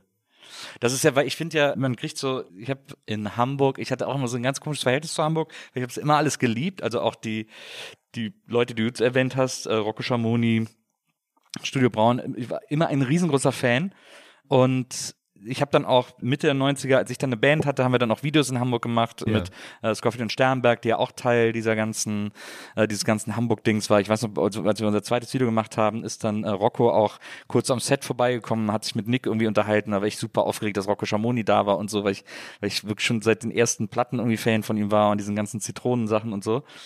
Und ich fand das immer so faszinierend, also auch aus der Ferne betrachtet, wie da so was da so alles, also was da tatsächlich einfach möglich war, an Dingen zu machen. Also ich weiß, weil mir haben es damals alle Leute aus Hamburg erzählt und ich, und es gibt, es gibt so ein paar Sachen, wo ich immer neidisch bin, nicht dabei gewesen zu sein oder wo ich so denke, so, oh, da wäre ich, also auch so historische Dinge, wo ich gerne dabei gewesen Ja, wäre. das, Ich hätte- das kenne ich, das so, Phänomen. äh, ja, also ich wäre gerne irgendwie in den 80ern in Berlin gewesen oder so, ne, so solche Sachen. 80er West-Berlin irgendwie, das hätte ich Also gerne. Zeiten oder singuläre Ereignisse? Zeiten eh? ja, Klar. Zeiten auch so, aber auch so singulär und eines der Dann, sag, singulären. das, dann möchte ich aber gleich mal ein Interview mit dir führen darüber. Jederzeit, aber eines der singulären Ereignisse, wo ich wahnsinnig gerne dabei gewesen wäre, weil alle, die dabei sind, und es waren wahrscheinlich einfach 50 Leute oder so, aber alle, die dabei gewesen sind, schwärmen noch heute in den allerhöchsten Tönen davon, war der große Fanta-Abend in Hamburg im Pudel, als einfach eine, ein riesengroßer Fanta-Vortrag gehalten wurde, was Fanta alles kann und was mit Fanta alles möglich ist, Ja. von Rocco und seinen Freunden und so. Ja. Und das ist für mich immer, also dieser, dieser Fanta-Abend ist für mich immer noch eine, eine unglaubliche Legende. Hast du, glaube ich, auch im Studio Braun Buch drin gehabt, ne? Das stimmt, ja. Der ist so sehr gut dokumentiert, den habe ich da dokumentieren können, weil es gute Fotos gab. Ja. Ja, das stimmt. Das- ja, das war vielleicht, das war eine Aktion, Fanta zu kaufen und draußen vor dem Laden billiger weiter zu verkaufen. Was der Laden nicht so gut fand. Der, aber obwohl, er hat ja seine Fanta verkauft. Ja, eben. Unverständnis. Warum die das nicht gut fanden. also, da wurde schon sehr früh dem Kapitalismus seine Grenzen aufgezeigt. Und daraus ist, glaube ich, auch dann eine Art Dia-Vortrag auch vielleicht auch mal geworden. Das weiß ich gar nicht so genau. Ja, Da war ich aber auch noch nicht da. ja. Aber das, was ich da, Aber was, klar, Dia-Vorträge, das war ein großes, großes Thema. Die habe ich auch, auch als Hamburg-Besucher öfter mal erlebt. Hast du, hast du selber auch schon welche gemacht? Da habe ich Dia-Vorträge gemacht. Also Ich es gab kenn das tolle hier- Charles Bronson-Abend mal von Felix Kubin und äh, Jack Palminger. Es gibt einen tollen LSD-Dia-Vortrag aus den Kreisen, auch von Jack. Ich habe, glaube ich, selber noch nie einen gemacht, nein. Ich fand das immer super. Hier in Berlin gibt es eine Lesebühne von Sven Phantom und Gotti, die heißt Tiere streicheln Menschen. Und da hat Gotti, ich weiß nicht, ob er es noch macht, aber da hat er früher immer Dia-Vorträge gehalten mit Dias, die er am Flohmarkt gekauft hat. Und dann hat er immer Dias gezeigt und sich dazu so Geschichten ausgedacht, die er dann vorgelesen hat. Das war immer wahnsinnig witzig. Aber nochmal zu diesem Ding da vorhin, zu Ja. dem Haken, wo ich den da reinsetzen wollte. Ja. Habe ich ja nämlich auch, also dass man sich fragt, wo wärst du gerne dabei gewesen? Sag mal deine Top 3 Ereignisse, wo du gerne dabei gewesen wärst. Und das, mein, ich meine jetzt natürlich jetzt nicht Mondlandung Ja, ja. oder so einen langweiligen Kram. Also okay, wenn du sagen würdest Mondlandung, da wäre ich gerne bei gewesen, aber oben am Mond, Ja, ja, klar. dann verstehe ich das. Dann ist das nicht so langweilig. Aber gibt es einen Song, wo du gerne bei der Entstehung bei Wie haben die, wie kommen die auf so einen Wahnsinn oder so? Nö, das, ich finde Song, den Songwriting-Prozess gar nicht so aufregend. Deswegen, da gibt es eigentlich, glaube ich, Sounderzeugung? Nee, ich will zum Beispiel gerne in, aber das ist auch, das ist kein einzelnes, kein singuläres zeitliches Event, aber ich wäre gerne in New York in der Paradise Garage gewesen, wenn Larry Ja. Levan da aufgelegt hat, Ja. weil ich glaube, dass, dass eine, diese Art DJing zu erfinden und diese Art Partys, die da gefeiert wurden, unfassbar gewesen sein müssen. Ja. Klar, als ich das erste Mal und einzelne Mal in New York war vor vier Jahren, bin ich auch dahin gegangen, wo die Paradise Garage war. Da ist halt jetzt einfach gar nichts mehr. Da erinnert auch nichts daran, Parkhaus? dass du, Ja, ja. Genau, da erinnere auch nichts daran. Aber das ist etwas, was ich sehr, sehr, dem ich sehr, sehr hinterher traue. Und ich überlege oft, ob ich gerne so bei den 68ern dabei gewesen wäre, Ja. so in Berlin bei den äh, Studenten. Ich glaube, dass ich nicht sehr mutig gewesen wäre. Also deswegen wäre ich vielleicht eher so ein Kommune 1-Typ gewesen, der da irgendwie nackt den ganzen Tag in so einer Wohnung rumhängt. Aber Ja, man kann, der muss ja gar nicht auf die Straße gegangen sein. Und haben, sehr viele Leute haben ja auch ganz normal in den Hörsälen endlos diskutiert. Ja, genau. Also wenn man sich die, die Aufnahmen mal ansieht, denkt man sich, Alter. ja, aber das finde ich super faszinierend. Ja, Das also find ich, war- da, ja, ja. da wäre ich super gerne dabei gewesen. Ah ja. 68 und was hatten wir jetzt? Larry, Acht- Larry 11? Äh, Genau, 80er, also Ende 70er in New York. Okay, das dritte? Und das dritte, der Fanta-Vortrag in Hamburg im Pudel. ja, das ist, das ist eine sehr gute Bandbreite. Was sind denn, was sind denn deine drei? Habe ich mir noch nicht überlegt. Ich habe mir jetzt auch on the fly überlegt. Du musst jetzt auch, du sagst jetzt wahrscheinlich Mondlandung. Fall der Mauer, Mondlandung und die äh, Ich glaube so, industrielle Revolution. ich Nein, glaub, so, so Dschungel, das ist, also so Berlin, Dschungel, 81 so die Ecke irgendwie, als dann die alle da so Mixer abgegangen am, haben. Genau. am, am Tresen koksen. Ja, mir, hat das, mir hat das mal Inga Humpe erzählt. Es gab so einen Laden irgendwo am Bülowbogen oder so, wo sie immer alle abgegangen haben, so eine Kneipe. Und da hätte Rio Reiser, wenn, er keine Kohle gehabt hat, ist er so abends hin mit seinem Keyboard, hat sich so an den Eingang gestellt und hat so ein paar Lieder gesungen, so für einen Hut. Und dann hat er sich da irgendwie wieder Kohle geholt, um irgendwie Kohle zu haben, sozusagen. Unglaublich, ne? Und, sie, Unglaublich. und sie hätte den immer so gesehen, hätte den irgendwie so mega cool gefunden. So, man kannte den schon und so. Und sie fand irgendwie, das war ein guter Typ und so. Und dann ist sie wohl eines Tages zu ihm hin, hat sie erzählt und gesagt so, ey, ich stehe total auf dich. Und er hat dann wohl nur gesagt, sorry, weil er halt schwul war. Und deswegen sie ja. keine Chance hatte. Na, Ach so, ja, stimmt. das war ihre Geschichte über ihre. Und das fand ich so, diese, sich vorzustellen, in so einer Kneipe abzuhängen, dann kommt halt so dieser eine Typ, der sich da in die Ecke stellt mit seinem, mit seinem Keyboard und irgendwie ein paar Songs klimpert und so. Schon gut. Und später ist es Rio Reiser. Und später ist plötzlich Rio Reiser. Er war ja da eigentlich auch schon Rio Reiser. Ich meine, Scherben waren ja da eigentlich auch schon Er bekannt. müsste eigentlich damals, aber die waren ja sehr erfolglos. Ja. Trotz Claudia Roth waren die ja sehr erfolglos. Es ist ja auch so ein Berliner Understatement dann, so zu tun, als würde man so jemanden nicht kennen. Also wenn da auch so Michael Jackson, auf den hätten sie auch alle so in die andere Richtung geguckt oder so. Michael Jackson hat auch mal in Hamburg gelebt. Stimmt. Kann sich noch Bei erinnern? dieser Familie. Unglaublich. Ist- Ganz weirde Story. Also ich, man findet, glaube ich, im Netz auch nicht so richtig was. Na, das ist auch, die ist auch super seltsam, die Geschichte. Bei dieser Familie von diesem Jungen hat der gelebt. Man würde cringe dazu sagen, Ja. wenn man das Wort kennen würde. Das ist wirklich beängstigend gewesen. Aber wie war das denn für dich dann? Also du hast ja dann wirklich in Göttingen alles aufgegeben. Und bist nach Hamburg gegangen. Ja. Alles aufgegeben. Ja. Naja, Plattenladen äh, irgendwie so hinter dir zu lassen und so ist ja schon, Ja. ist ja schon ein bisschen alles auf eine Karte. Hast du eigentlich direkt Hanseplatte gemacht? Nee, hast dann erstmal. Nee, ich habe so ein bisschen rumgedümpelt, habe da so ein Label gegründet auch noch und dann kam irgendwie die Idee von dem örtlichen Verein Rock City auf einen Laden zu gründen, der nur Hamburger Künstler repräsentieren sollte. Hamburger Künstler und Künstlerinnen. Und da ich ja einen Vollsortimentladen geführt hatte, hauptamtlich, und dachte ich mir, das machst du, machst, du- machst du mit einem kleinen Finger, so viel kann das ja nicht sein. Das ist dann ausgewachsen mit zwei anderen Menschen noch, Eva Schmidt und Erto, er, Erto Ehren. Und wir haben dann zu dritt diesen Laden gegründet, der auch viel davon lebte, andere Artikel zu verkaufen als nur Musik, weil das war sehr schwer, davon zu leben. War quasi unmöglich. Wir mussten Pullover verkaufen Ja. und Merchandising und auch Bücher und äh, DVDs und etc. Und Devotionalien, sogenannte Hamburgensien, um das irgendwie ertragreich zu machen. Den Laden gibt's aber erfreulicherweise dann jetzt immer noch. Der, mein Nachfolger, der Jakob, oder unser Nachfolger, der das jetzt mit in Personalunion mit Sina macht, die machen das länger, als wir das gemacht haben. Ja. Das ist ein bisschen wie bei Dinosaur Jr., wo man denkt. Aber- also so ein bisschen wie bei Bands, die sich mal wieder vereinigt haben, wo man dann erst im Nachhinein schnallt, die sind viel länger zusammen als in ihrer legendären Phase. Aber Jay Maskis ist doch eigentlich nur Dino- Dinosaur Jr. Ist was? Ist, eigentlich ist doch Dinosaur Jr. nur Jay Maskis. Nein. Ja, ich, ja, aber. Murph und Lou Balu, das sind die beiden anderen. Naja, ich Das ist weiß. die Originalbesetzung. Naja. Die sind seit Jahren länger. Lemonheads sind auch wieder Originalbesetzungen, glaube ich. Die waren auch eine Zeit lang nicht. Das kann ich mir kaum vorstellen, weil der eine Typ ja, der von Anfang an, na, das ist jetzt so ein Nerd. Ja, aber dann, also, naja, egal. ab, den, ab den freundlichen Lemonheads. Ja, ich habe dann die Hanseplatte gemacht, ein paar Jahre, das war auch interessant. Was soll ich sagen? Hast du eigentlich eine kaufmännische Ausbildung? Musstest du das Nein. irgendwann machen? Nee. Dann wollten auch Leute bei uns anfangen und wollten eine Ausbildung machen. Die konnte aber gar nicht ausbilden, weil ich ja gar nichts gelernt hatte. Ja. Und die wollten dann Einzelhandelskaufmann, äh, hätte ich machen können, weil ich so irgendwie so ein paar Jahre Berufserfahrung hatte. Oder mit, weiß ich nicht, als Geschäftsführer oder so. Das wollten die aber nicht machen und die wollten eher so, wie heißt das denn, Veranstaltungsmanagement ler- lernen. Ja.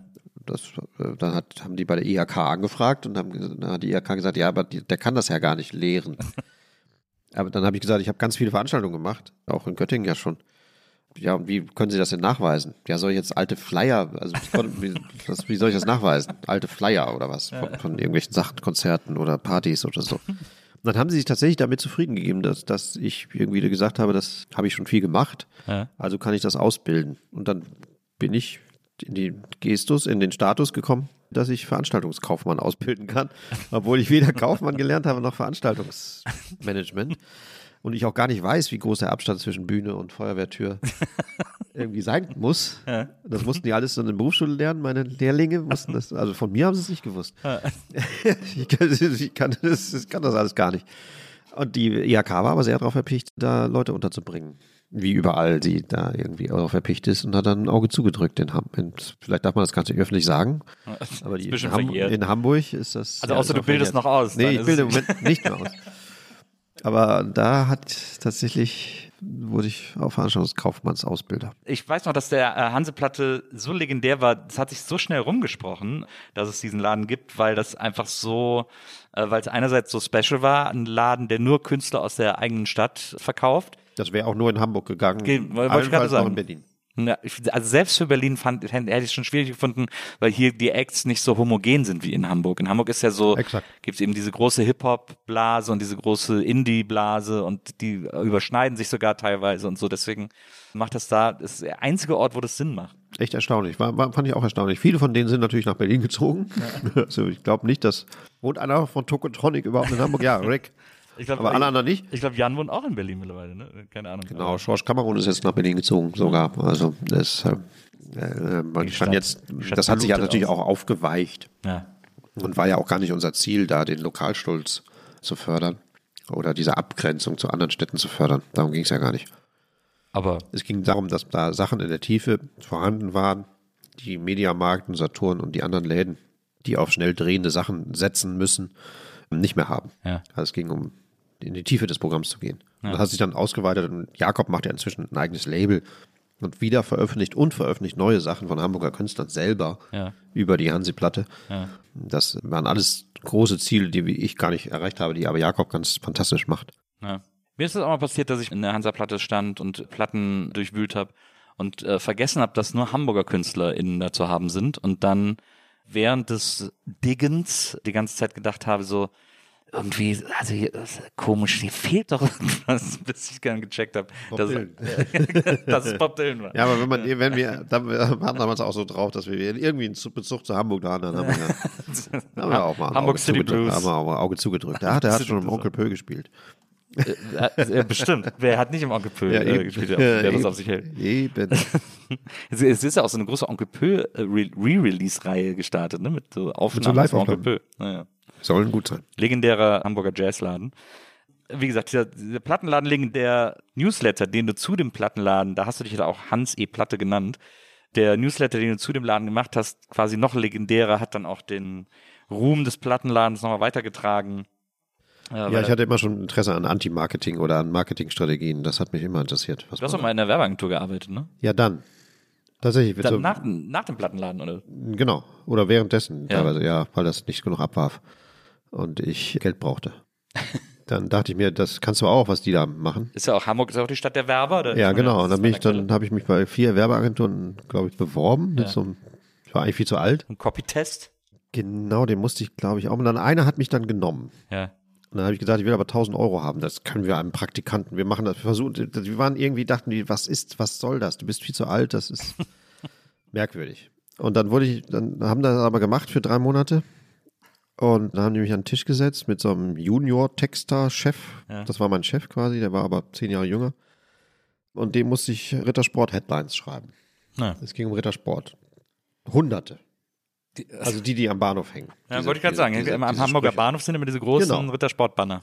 Zwei haben es auch da auf das Banner geschafft. Welche Aber du musst hunderte, ich glaube, Echtbeerjoghurt, statt Erdbeerjoghurt, irgendwie, und noch irgendeiner. und das war sehr, sehr, ich war wahnsinnig verzweifelt. Das war schlimm, bis dann der Chef gesagt hat, was, also A, haben die gedacht, ich bin so ein Investigativtyp vom Stern oder so, der hat auch schon ein paar graue Haare und dann haben die gedacht, der will irgendwie die Werbung von hinten irgendwie. Wie in diesem Drew. Barrymore-Film, wo sie so mit 30 nochmal in die Schule geht und da sich, äh, Ja. sich küssen lassen will. Ja. Und dann hat der Chef aber gesagt, du gehörst hier gar nicht hin, ich setz dich mal in eine andere Abteilung. Ja. In die Abteilung, die sich so Sachen ausdenken, das hieß damals Goldideen. Goldideen sind Ideen, die zwar toll sind, aber die eigentlich nie die Marktreife erreichen. Ja, scheint, aber mir, scheint mir der richtige Ort Ja, genau. vollkommen richtiger Ort. Der hat es richtig erkannt, der Typ.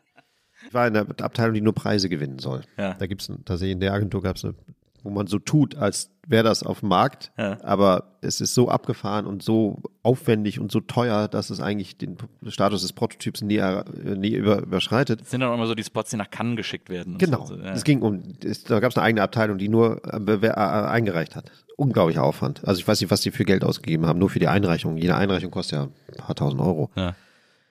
Und da war ich natürlich richtig aufgehoben, aber da war ich der einzige Texter. Es gab einen Grafiker, Genie, eben Texter und eine Chefin. Ja. Und die kleine Unit, innerhalb der, die ein bisschen in Ruhe gelassen wurde. Und wenn sie halt diese Ergebnisse hatte. Und da hatte ich das Glück, dass ich das, dass ich ein Ding erfunden habe, was dann um die Welt gegangen ist, nämlich mein kochbares Kochbuch. Ein Buch, was man selber kochen kann, aber äh, aus Lasagneteig besteht. Und das hat alle, das hat in Cannes dann was gewonnen und Ja. ja. Goldene Palme und, und, und in New York und in London. Ich wurde nach London eingeflogen, in einem, weil es einen Foodpreis gewonnen hat und wahnsinnig. Und dann wurde ich zum Glück erstmal in Ruhe gelassen. Ja. weil, weil ey, der Typ hat ja, also ich habe einfach alles gewonnen. Ja. Alle Preise der Welt.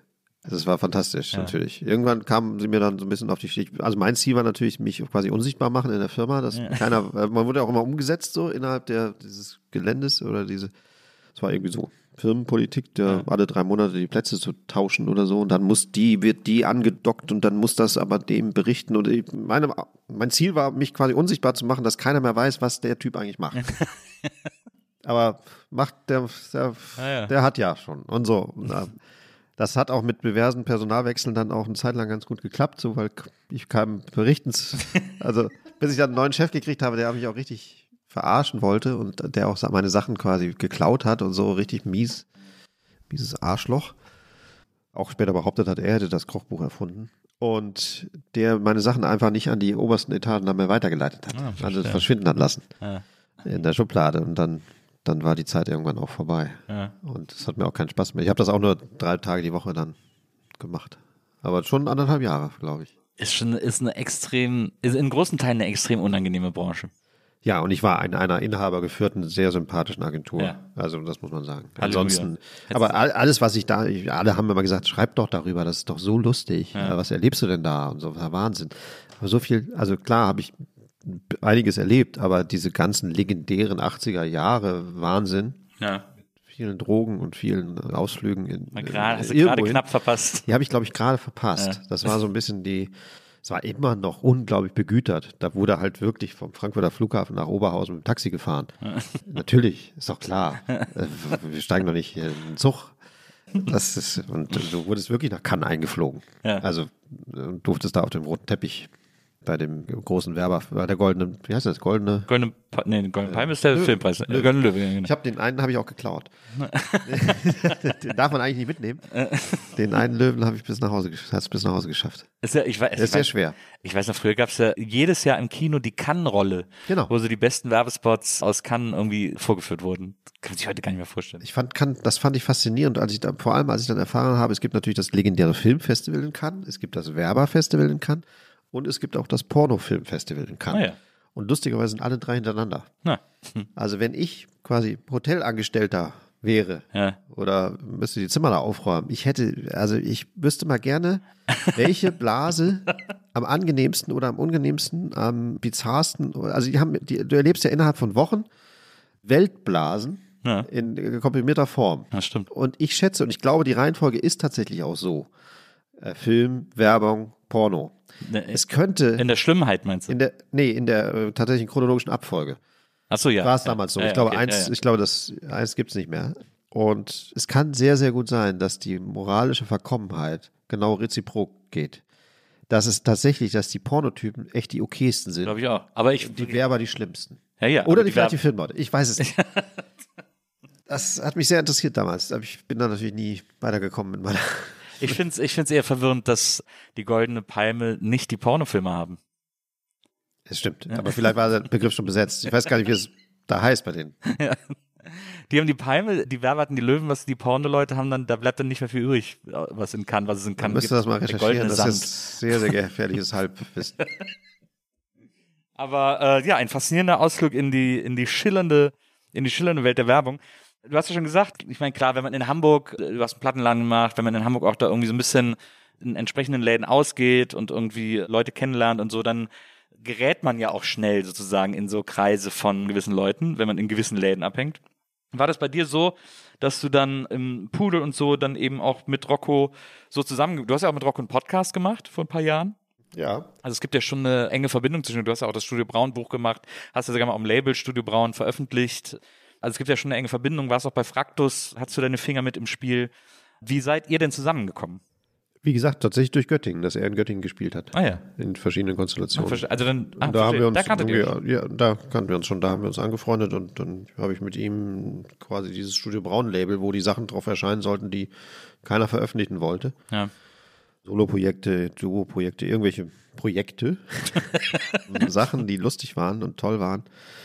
Und dann ging das bei denen, bei Heinz und bei Rocco, vor allem im Buchbereich, mit dem ich jetzt nichts zu tun hatte, total ab. Also haben die ja Bestseller geschrieben, Mhm. Ja. quasi. Ja. Davon hatte ich jetzt Erstmal nichts. Ja.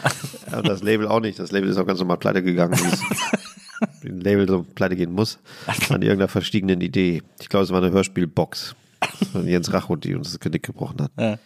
Und die sind dann richtig, die haben richtig Erfolg gehabt. Also ich kann mich noch an die Tour erinnern, wo Heinz sein Buch schon irgendwie drei Monate draußen war. Das war dann wahrscheinlich Fleisch ist mein Fleisch Gemüse. ist mein Gemüse und das einfach so vor sich hin dümpelt und plötzlich ging das durch die Decke. Ja. Und er hat sich jeden Tag dreimal im Verlag angerufen und sich die Verkaufszahlen durchgeben lassen und er saß hinter mir. weil er so aufgeregt war. Ja. Zu Recht. verstehen, ja, Aufgeregt, weil das plötzlich, und der hat ja sehr spät auch erst Erfolg gehabt, Ja. Plötzlich dann doch ein Licht am Horizont äh, auftauchte und er Erfolg hatte. Ich kann mich noch an die erste Heinz Strunk CD erinnern, die so in Hamburg die Runde gemacht hat. Die hat mir nämlich dann damals, das muss, mit Heinz ja, das musste 95 gewesen sein oder so. oder der Mettwurstpapst? Ja, die hat mir dann, die hat, wurde mir dann vorgespielt von mit einem Taxi nach Paris. Wie heißt der nochmal? Michi Reinke. Michi Reinke, genau. Weil Michi Reinke hat nämlich die erste Fritten Bier Single produziert. Dafür sind wir dann extra nach Hamburg gekommen. Und dann hat er, weil Fritten Bier auch immer so ein bisschen Comedy-geckig war, hat er gesagt, hier ist ein Typ, den lieben in Hamburg gerade alle, hör mal. Und dann hat er mir die, hat er mir die Heinz Strunk CD gegeben. Ja, Wahnsinn, ne? Ja. Bela hat die damals Rocco auch gegeben. Dann hatte Rocco, glaube ich, Heinz da durch Bela kennengelernt. Ah, alles klar. Ja, Bela habe ich dann damals getroffen in Hamburg, weil ich bei so einem Rollenspiel mitgemacht habe, wo wir alle Mafiosis waren, in so einer Wohnung in Hamburg. Haben dann alle so Rollen zuge zugewiesen bekommen. Einer wurde dann, einem wurde bekannt gemacht, dass er heute getötet wird und dann mussten alle rausfinden, wer das war, aber alle sollten so Mafiosi spielen. Und da war, da war Bela auch und da war ich auch. Und das war ein super weirder Abend. Und wurdest du umgebracht? Nee, ich wurde nicht umgebracht. Aber es, ich glaube, irgendwann war es innerhalb des Spiels, dass Bela mir so an den Kragen musste und so und mich dann so geschüttelt hat. Und ich, ich fand es alles ein bisschen, ich weiß auch überhaupt nicht mehr, wie ich da gelandet bin. Es war ein sehr, sehr seltsamer Abend. Aber ich habe dann gedacht, oh, das könnte ich öfter machen, aber es dann hat dann nicht mehr stattgefunden. Aber da Man kann ja auch ich nicht in jedem Game. Kannst Nee. ja auch nicht. Nein. Selbst du kannst das ja tun. Auch ich kann das nicht. Das stimmt. Mr. 3000 Podcasts. Aber das war, aber deswegen, aber deswegen habe ich so, ich hatte zu Hamburg immer so ein, immer so eine Verbindung, dass das so ein Ort ist, wo extrem seltsame Sachen neben anderen Sachen irgendwie die ganze Zeit so bestehen können und so normal hingenommen werden. Ich habe ja auch mal ein Jahr in Hamburg gewohnt. Ah. Und da ist dann meine Tochter geboren und so. Und dann da bin ich ganz oft abends zu Videospielabenden zu Bernd Begemann gefahren. Und ich hatte für die Dreamcast Samba de Amigo ein Spiel mit Maracas als Controllern. Und dann haben wir bei Bernd in der Wohnung gesessen und mit Maracas so ein Videospiel gespielt. Ich, ich verstehe nichts. So, na, so Rasseln. Die wurden an die Videospielkonsole angeschlossen. Genau. Okay. Die wurden an die Konsole angeschlossen. und Man Ja. musste die auch richtig halten und dann da im Takt zur Musik auf dem Bildschirm irgendwie die rasseln. Und das habe ich nächtelang mit Bernd äh, dann da gespielt. Ja, es, war, es war wirklich die Zukunft. Es war wirklich die Zukunft. Aber deswegen ist das, ich fand das immer toll in Hamburg, diese, diese Musikszene vor allem. Das hat mich immer so beeindruckt, dass die da alle so down miteinander waren. Das kannte ich von nirgendwo, außer aus, außer aus Hamburg. Ist denn dieser, also Rocco hat ja mit dem Pudel, das war ja dieser Club, den er äh, gemacht hat und gegründet hat, da hat er ja schon so ein, so ein, wie man heute sagen würde, Hub erschaffen, wo irgendwie alles so ein bisschen zusammengelaufen ist, oder? Was? Ein Hub? Ja. So ein, Händlerabgabepreis? So, nee, ein HUB, also Hub. Englisch, ein englischer Begriff, so wie ein, US, so wie ein? USB-Hub, wo man die ganzen USB-Dinger reinstecken kann. Also so ein, so ein Verteiler, so eine Art Ah ja. äh, zentralen Verteiler. So wie auch, das ist, glaube ich, auch ein Stromhub, diese Mehrfachstecker da vorne. Man lernt nicht aus. Na, Das stimmt, ja, das hat er, das haben die alle zusammen tatsächlich, äh, besser kann man es nicht hinkriegen. Und Ja. auch so lange, ne? naja. Also immer noch die Gegenhaltung einnehmen, also tatsächlich nicht käuflich zu sein, was nicht ganz einfach ist, auch heute, heutzutage sehr schwierig ist. Besser geht's nicht. Und die mehrere Generationen quasi, quasi nachhaltig zu inspirieren, zu beeindrucken und mitzunehmen. Ja. Und sich da auch von denen wiederum wieder weitertragen zu lassen. Ich finde, ein gutes Zeichen dieses Hamburger Alles ist möglich ist dann ein anderes Projekt, das du gemacht hast. Du hast nämlich, jetzt? ich glaube 2018, wenn ich alles falsch hast du mit Andreas Dorau zusammen ein Musical in Hamburg realisiert. Ja, Ich habe mir auch, ich habe mir sofort die Platte gekauft. Ich habe die noch hier im Regal stehen, weil ich es so toll fand. Ich Ja, die Platte ist auch gar nicht so schlecht, wie sie vielleicht jetzt. Äh, ja, es ist ein, äh, ein halb misslungenes Projekt gewesen, ja. Im Nachhinein leider. äh, ein, ein was für ein Projekt? Äh, äh, überambitioniert äh, misslungen. Ist nicht alles gut. Findest du? Ja, es, manches, also, äh, naja, es ist. Das war glaube ich am Kampnagel, ne? Habt ihr Das lief auf äh, Kampnagel auch tatsächlich immer ausverkauft, siebenmal oder so. Wir dachten auch, es würde weiterverkauft werden, weil wir so eine Idee hatten, wir könnten so ein Hamburg-Musical, so ein Anti-Hamburg, eine Subkultur, Hamburg-Musical Ja. Irgendwie machen können. König der Möwen hieß das. Ja, Klar, muss es in. Hamburg ja heißen. Ja. Aber letztlich ist das so an so an Überforderung, an, an unserem, an den unterschiedlichen Ebenen zwischen Regisseur und, und Andreas und mir Ja. ein bisschen zerstoben. Aber machst du das dann, ist sowas dann, aber also Da äh, blicke ich nicht so tatsächlich, äh, ausnahmsweise man nicht so richtig, ich blicke eh nicht richtig gern zurück, aber da blicke ich so Ah überhaupt okay. nicht gern zurück. Okay, wir, wir können es auch einfach, dann gehen wir einfach weiter an dieser Stelle. Bitte. Äh, aber, aber ich, äh, ich finde das so, äh, also eben diesen, diesen Plattenladen zu machen, du hattest auch zuletzt noch eine, ich weiß nicht, ob es die noch gibt, so eine Art Projektband. Ja, äh, die gibt's noch. Buch und Platte irgendwie gleichzeitig rausgebracht hat Ja. und dann auf Tour ging und Ja, leider durch den Lockdown zerschrotet auch. Oil hieß es. Oil, ja. Und zwar also schriftzugmäßig angelehnt an Pill. Ja. Ja. Obwohl Johnny Rotten ja wirklich ein völliger Idiot ist, muss man ehrlicherweise zu sagen. Seiten von Pilja war er noch kein Idiot. Gibt- Aber gibt's Pill nicht mehr? Gibt's auch noch, oder? Der gibt's jetzt wieder, ja, die Ja. haben ja beim Grand Prix mitgemacht. Naja, stimmt. Naja. Hatte dieses Rührende, das alle so rührend fanden. Für Irland. Ja. Oder so. aber die Gruppe Oil und auch, und ich finde das so geil, du machst immer so Sachen, also jetzt, äh, die man so mitkriegt oder die ich mitkriege, bei, bei die Gruppe Oil, dieses Buch gleichzeitig mit der Platte, da habe ich, das schien auch wieder alles so ein bisschen verkopft zu sein und nicht so richtig so rüberzukommen, wie ihr euch das gedacht habt. Nee, das war, also das bin ich stark zufrieden mit. Das Ja? hat wahnsinnig viel Spaß gemacht. Wir haben vier, fünf Sessions am Land gehabt, drei Tage und haben dabei ein Buch geschrieben und eine Platte aufgenommen. Ja. und waren auch sehr zufrieden mit dem Ergebnis. Also die Live-Auftritte, die es dann noch so teilweise gab Ja, stimmt, in, unter Corona-Bedingungen, die waren auch toll. Die Psychose, die entstand, waren, waren toll und wir werden das auch nochmal weitermachen. Das war eine vierköpfige Band Ja. mit aus Mosch, unserem Bassisten, der auch sehr gut Comics zeichnen kann, aber eigentlich Koch ist. Maurice Summen, dem Staatsakt, Labelchef und Türensänger und Reverend C.H. Dabler, dem sehr guten Keyboarder, Organisten und Produzenten und Musiker aus, tatsächlich auch ehemals aus Hamburg, aber der wohnt jetzt in Berlin. Und wir werden das auch weitertreiben. Das Ziel ist jetzt, wir haben so eine Art, wie soll ich sagen, Einladung vom Goethe-Institut in- aus Mittelamerika. Da gibt es Kontakte und wir wollen, da wir das ja damals, wie gesagt, auf vier Sessions am Land gemacht haben, was kann jetzt kommen? Wir fahren rüber auf dem Containerschiff, haben 21 Tage bis nach Mexiko Ja. und da kriegen wir, weil wir sehr produktiv und sehr konzentriert arbeiten können, kriegen wir einen Roman und eine Platte auf jeden Fall hin. Hat auch noch keine andere Band gemacht. Ja. Die, äh, die Albdrücke und Eindrücke und die Psychosen und Ängste und gegenseitigen Hassausbrüche sind garantiert Ja. auf diesem beengten Raum, wo man nicht weg kann. Man kann 21 Tage sieht man nur Horizont und Meer. Und das ist auch die Idee dahinter. Und da wird, ein, da wird durch den Druck, der in, intern in der Gruppe eh immer herrschte, Ja. also vier, vier Typen sind, die auch mal nicht gut miteinander können. Aber es macht wahnsinnig viel Spaß. Und da machen wir dann wieder was fertig. Wir müssen nur die Reise irgendwie finanzieren. Fahrt ihr, auch, fahrt ihr auf dem Containerschiff wieder zurück? Nee, nee, wir fliegen dann wieder Ja. zurück.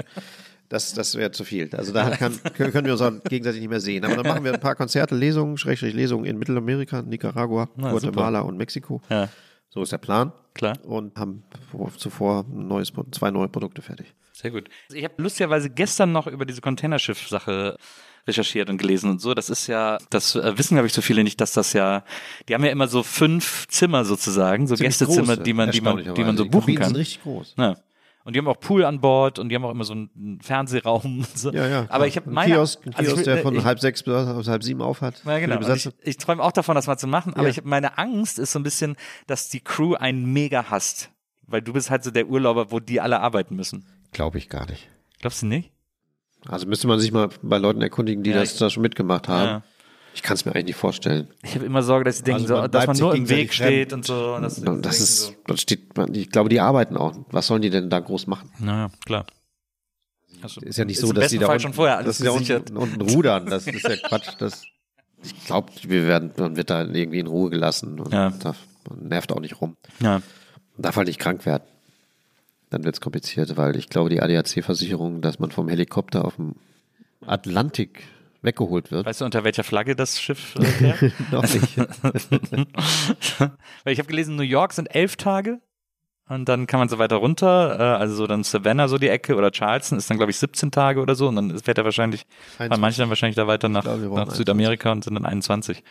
Ne, 21 Tage, das ist super. Ich finde das, das, ich finde das, äh, ich beneide dich sehr. Ich finde das eine Ja, sehr, noch sehr, ist es nicht gemacht. Äh, Ideen sollte man eigentlich nicht äh, erst erzählen, wenn sie gemacht sind. Nee, ja, Aber in dem Fall ist es vielleicht auch ein Aufruf, da uns da ein bisschen unter die Arme zu manchmal kann man sie auch vorher sagen, damit, damit, sie- damit sie kein anderer mehr claimen kann. Ja, gut. Bei mir gilt eher, wer es macht, macht's. Also, Apropos, äh, übrigens, ist mir gerade auch noch eingefallen äh, zu deinen äh, zu deinen mannigfaltigen Projekten. Ähm, kann man ja an dieser Stelle auch mal erwähnen, vor allem weil es dann äh, viele Jahre später sehr sehr schlecht sozusagen, weiß nicht, ob es geklaut wurde, aber zumindest ähnlich gemacht wurde. Als ich dich kennengelernt habe, hast du mir auch davon erzählt und ich war sofort Feuer und Flamme. Du hast nämlich nicht nur das essbare, das kochbare Kochbuch gemacht, sondern du hast auch mal ein Kochbuch gemacht, das hieß Zum Scheißen reicht's, was ja der beste Kochbuchtitel aller Zeiten ist. Muss man ja, da bist sagen. du natürlich auf den, da bist du tatsächlich drauf reingefallen, das habe ich nie gemacht. Ach so, du hast nur den Titel gemacht. Richtig. Ja, okay. Ich wollte es jetzt mein neues Buch so nennen, aber da war der Verlag ganz normal auch gegen. Ja. Also ist ja klar. Es hat ja jetzt auch ist ja kein Kochbuch Jetzt gewesen. haben auch irgendwelche anderen Typen jetzt so ein Kochbuch gemacht, genau. das so heißt. Naja. Das haben andere Typen dann auch geklaut, tatsächlich. Ah ja. Ich habe Ah. mich auch bei denen schon beschwert. Aber das fand ich immer den allerbesten Titel, den ein Kochbuch haben kann. Das ist auch für mich so. Also das ist auch tatsächlich ein Spruch, den auch manche Leute tatsächlich bringen, wenn jemand sich richtig stundenlang Mühe gibt Ja. äh, und kocht und dann gefragt wird, wie schmeckt's euch? Und dann irgendein unsensibler Idiot, meistens ist es ein Mann, sagt ja auch zum Scheißen reicht's. Selbst erlebt. Also es ist despektierlicher kann man mit selbstgemachtem Essen nicht umgehen. Das stimmt. Das stimmt. Ja, ja, das ist leider nicht Ist kein Welterfolg geworden. Ist kein, ist kein Welt, naja, könnte unter anderem daran liegen, dass es nicht gab, aber äh, Ja. wer, wer bin ich? Wer bin ich, das zu beurteilen? ähm, ich, ich, hatte, Leider, leider auch ein bisschen eine Abschlussschwäche. ich hatte ursprünglich mal überlegt, ob Ich ich, habe Eul auch mal einen Song drüber gemacht. Mann ohne Abschlussschwäche. naja.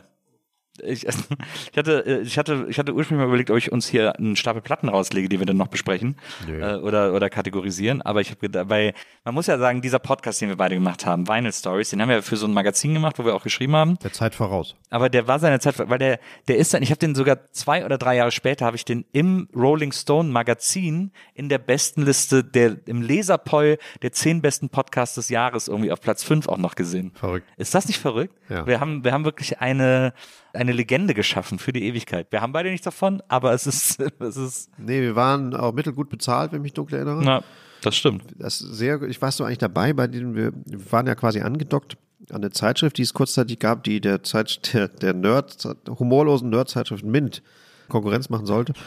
Also eine Zeitung für Vinyl-Enthusiasten. Also, nee, es war ein Bookesin. Das war ein Bookes, haben sie okay, das war natürlich besser.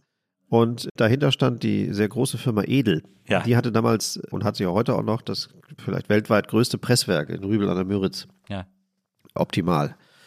Denen gehörte das. Die haben, äh, weiß ich nicht, ach, 28 Plattenpressmaschinen rund um die Uhr, 24-7 laufen und sind über Jahre ausgebucht. Also besser geht es als gar nicht. Da haben wir damals einen Werksbesuch gemacht. War, da warst du nicht bei. Nee, da war ich nicht dabei.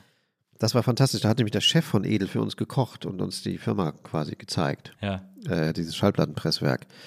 Und Und da hast du gesagt, zum Scheißen reicht's. nee, da habe ich nicht so. Nee, nee, der war soweit ganz nett. Ja, Der ja, ja. Herr Milli- Multimillionär. Ja. Und ich kann mich noch an sehr gut, A, dass es natürlich faszinierend ist, das mal zu sehen, das ist ein ganz normales Labor, Laborfabrik. Das hat mit, mit Mythos und, und irgendwie geil hat nichts zu tun, das ist ganz normales Business. Aber sehr schön war die, die Abteilung, wo die Platten oder die jeweiligen Pressungen gegengehört werden mussten. Wenn eine Platte aus einer Pressung entsteht, muss einer sich in der Firma mal hinsetzen und es einmal durchhören. Nicht jede Platte, sondern aber jede Pressung, Ja. damit die anderen 30.000 da nochmal durchgejagt werden können aufgrund dieser Testpressung quasi, ja. Eine Testpressung ist das, äh, egal. Ja. Jedenfalls sitzen da tatsächlich, es klingt jetzt blöd, ich, mir fällt aber kein anderer, da sitzen tatsächlich Bewohnerinnen aus der Region, 50 auswär, aufwärts. Ja. Alles, ich glaube, alles Frauen in so kleinen Kästen Ja.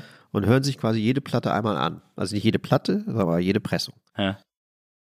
Und klar, bei Beatles kannst du da hinsetzen, dann werden die schon irgendwie, wenn da irgendwie was verzerrt oder irgendwie ein Ton rückwärts läuft, dann werden die das wahrscheinlich erkennen.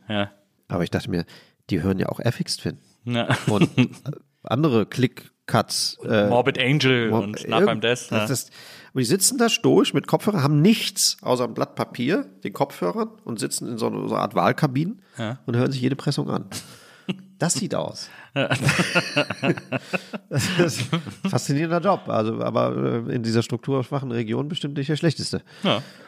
Also, Das ist ein schönes Bild. Finde ich übrigens auch eines der most Hamburg Things ever. Es gibt in Hamburg einen Typen, der sich mal so eine Pressmaschine gekauft hat, als, als irgendein Werk gerade pleite gemacht hat und jetzt auch auf tausend Jahre ausgebucht ist, weil er irgendwie für Freunde und Leute, die zu ihm kommen, irgendwie Vinyls günstig presst. ja, das Gute stimmt. Ameise. Ja. Ja, das finde ich auch, Martin. das, das finde ich auch legendär äh, hamburgerisch, dieses Prinzip. Ich gehe auch oft noch hin. Ja, ein Freund von mir hat auch da sein Büro bei ihm. Ach ja. Ja. Kann er, Donnerstag gibt es immer Pizza. Ja. Also, ich war da mal beim Geburtstag von meinem Kumpel, das war auch da in diesem, in diesem Gelände, an dieser Garage. Ein toller Top-Typ mit der richtigen. Also alles, besser geht es gar nicht. Ja. Er macht aber nur Singles. Sagenhaft, sagenhaft gut. Sagenhaft gutes Prinzip. Geren, erstmal äh, wünsche ich dir jetzt natürlich den allergrößten Erfolg aller das Zeiten war's schon. Äh, für dein Buch, ja. Ah ja. Das war's schon. Oh ja, verrückt. Du bist ein bisschen äh, enttäuscht. Hab ich. Nö, ich könnte noch stundenlang weitermachen, aber ich muss ja auch nach Hause. Ja, du hast ja heute, machst du in Hamburg deine Show. Richtig ist das. Mit meinem Spezial, wir haben noch einen Spezialgast sogar, Albrecht Schrader. Wir machen Oh, grüß dich mal ganz lieb. Auch eine neue Weltidee haben wir. Auch ein. Freund dieses ich Podcasts, super Typ. Wird mir dann geklaut, wenn ich hier sage. Ich, nee, darfst du auf keinen Fall sagen. Aber ich will mit Albrecht ja unbedingt eine Band machen. Warum denn bloß? Weil ich unbedingt mal wieder eine Band machen will. Und ich finde, Albrecht ist einer der besten Komponisten, Musiker, die mir einfallen. Ja. Und deswegen würde ich mit ihm gerne eine Band machen. Weiß er davon schon? Ja, ja, habe ich ihn zuletzt auf Instagram zugezwungen. Und ich habe gesagt, unsere erste Single muss heißen Funky Nein Donkey. Und was sagt er dazu? Er hat gesagt, ja, okay. Er hat, er hat so geschrieben, erst hat er gedacht, hm, und dann hat er gedacht, okay. Also deswegen äh, schöne. Grüße Ja, werde ich ausrichten. und komm bitte unbedingt bald mal wieder, damit wir hier das alles nochmal weiter vertiefen können. Dann nächstes Mal legen wir uns aber einen Stapel, einen Stapel Platten hier auf, die, auf den Ja, oder Tisch. wir machen das mal andersrum. Ich komme zu dir. Nee, ich, ich habe ja dieses ganze fantastische Equipment. Hier gibt's ja die Sachen, das könnt ihr euch gar nicht vorstellen. Draußen im Radioland, hier steht um mich rum, was, also wenn ich das alles schildern würde, was hier aufgefahren wird. Wir haben ja auch Ennio Morricone extra für dich hingestellt, weil ich habe mal Platten gekauft in Rom und habe zu dir gesagt, brauchst du was? Und hast du gesagt, ja, bring mir Ennio Morricone mit. Ich habe leider nichts gefunden, aber Ja, das ist auch schwierig, ne? in Rom nichts zu finden. na, ich habe Platten gefunden, aber die Ennio Morricone, du hattest mir aufgeschrieben, welche, die Ja. waren alle nicht dabei. Natürlich nicht. Na, ne. Nee, ich würde vorschlagen, dass ich dich mal interviewe dann. In deiner eigenen Sendung. ja, ja finde ich auch gut. Machen wir. Dann kommst du mal vorbei und interviewst mich. Ne? Spieß mal um. Ey, warum nicht? Warum nicht? Das Du hast ja, glaube ich, auch was zu erzählen. Ich, nein. Ich habe das Gefühl, ich habe auch alles schon hundertmal hier erzählt in diesem Podcast, Das ehrlicherweise. könnte auch verdammt nochmal so sein. Also wiederholen schon- sich ich- überall. Da ich den Podcast nicht kenne, Ja. weil ich halt nie Podcasts höre, das hat ja gar nichts mit dir zu tun, Ja. Weil ich einfach dazu keine Zeit habe, Du denke ich mir. Du müsstest mich interviewen, aber vorbereitet werden, mich nicht nach den Geschichten zu fragen, die ich schon erzählt habe. Genau, da müsste ich mich eigentlich recherchieren, Das aber wär- ich würde mir auch einbilden, aus dir was rauszukriegen, was du vielleicht noch nicht erzählt hast. Das glaube ich. Sag mal, bei Viva damals, wie? Was? Wie Also war? so, Was ist das denn? also Ja, so ja. wird das. Ja, verstehe. Ganz investigativ. Ja. Ja.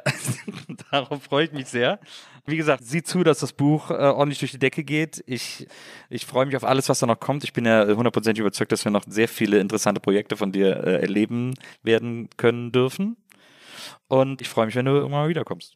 Ich mach's gerne. Das Essen ist sehr gut hier. Vielen Dank an Charlotte, die war heute unsere Producerin. Und äh, wir hören uns nächstes Mal wieder hier bei den Nils Bokelberg Erfahrungen. Bis dahin, macht's gut. Tschüss. Tschüss.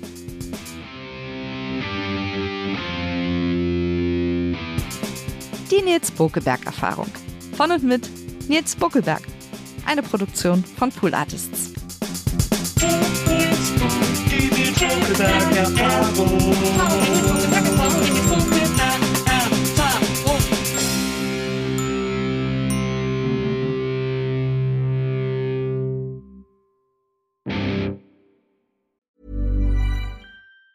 Planning for your next trip? Elevate your travel style with Quince. Quince has all the jet setting essentials you'll want for your next getaway, like European linen, premium luggage options, buttery soft Italian leather bags, and so much more. And it's all priced at 50 to 80% less than similar brands. Plus, Quince only works with factories that use safe and ethical manufacturing practices. Pack your bags with high-quality essentials you'll be wearing for vacations to come with Quince. Go to quince.com slash trip for free shipping and 365-day returns. Planning for your next trip?